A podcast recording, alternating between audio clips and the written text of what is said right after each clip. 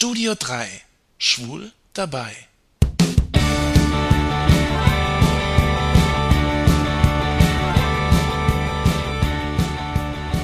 Bei mir im Studio 3 geht es diese Woche um die Angst vor Schwulen, um Homophobie. Phobien sind Ängste, zum Beispiel die Angst vor Spinnen, die Arachnophobie oder die Klaustrophobie, die Angst vor geschlossenen Räumen. Dabei ist Homophobie im eigentlichen Sinn keine Angst. Ängste führen in der Regel dazu, dass man sich vor etwas zurückzieht und handlungsunfähig wird. Bei der Homophobie ist das allerdings anders. Sie führt nicht zu Angst, sondern zu Wut und Hass. Menschen, die schwulenfeindlich sind, reagieren mit Ekel und Abgrenzung. Jeder hat schon mal vom Schwulenklatschen gehört. Leute gehen auf die Straße, einfach um Schwule zusammenzuschlagen. Sie lassen ihre Aggression gegenüber Schwulen freien Lauf und nicht selten werden dabei Schwule oder Lesben lebensgefährlich verletzt. Zusammen mit Rassismus, Fremdenfeindlichkeit und Sexismus ist die Homophobie eine gruppenbezogene Menschenfeindlichkeit. Worin besteht diese Homophobie eigentlich? Es ist die Angst vor einer Verschwulung der Gesellschaft dass Homosexualität sichtbar wird, die Familienwerte leiden und die Dekadenz regiert. Das schwule Pärchen im Nachbarhaus, der CSD in der Stadt und die küssenden Männer im Werbespot bedrohen das Weltbild.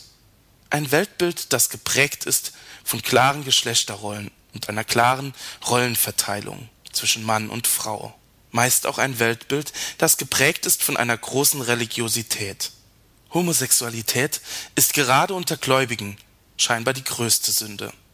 Und da ist es egal, ob es strenggläubige Christen oder Muslime sind. Leider, gerade in Ländern, in denen Religion eine große gesellschaftliche Rolle spielt, ist es für Schwule besonders schwer. Dort werden schwule Männer wegen ihrer Orientierung sogar getötet. Besonders schockierend war der Fall von Mahmoud und Ayas, die im Iran im Jahr 2005 gehängt wurden, weil sie homosexuell waren. Zuvor kamen sie wegen homosexueller Handlungen 14 Monate ins Gefängnis und wurden jeweils mit 228 Peitschenhieben bestraft. Erschütternd auch der Fall von Ahmed Yildiz, das erste Opfer eines türkischen schwulen Ehrenmordes. Weil sich Ahmed als Türke bei einem schwulen Festival in San Francisco outete, sollte er sich einer Therapie unterziehen.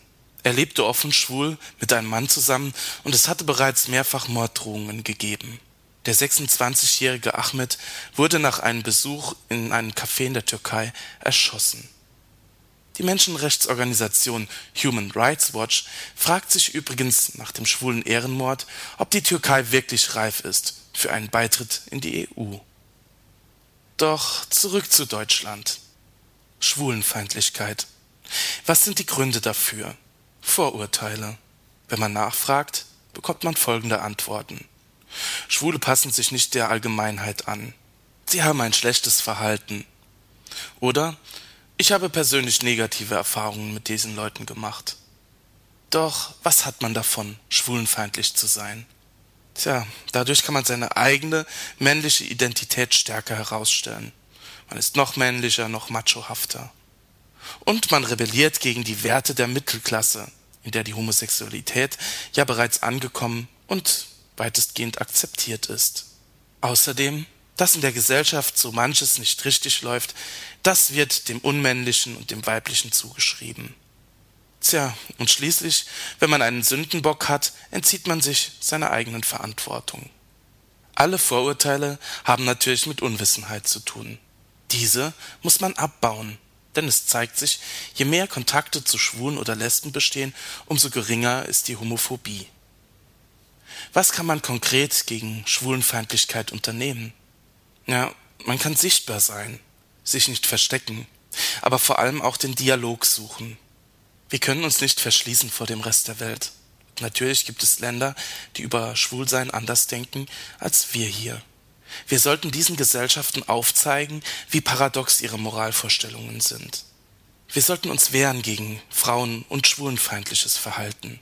Auch und vor allem aber in unserer Gesellschaft.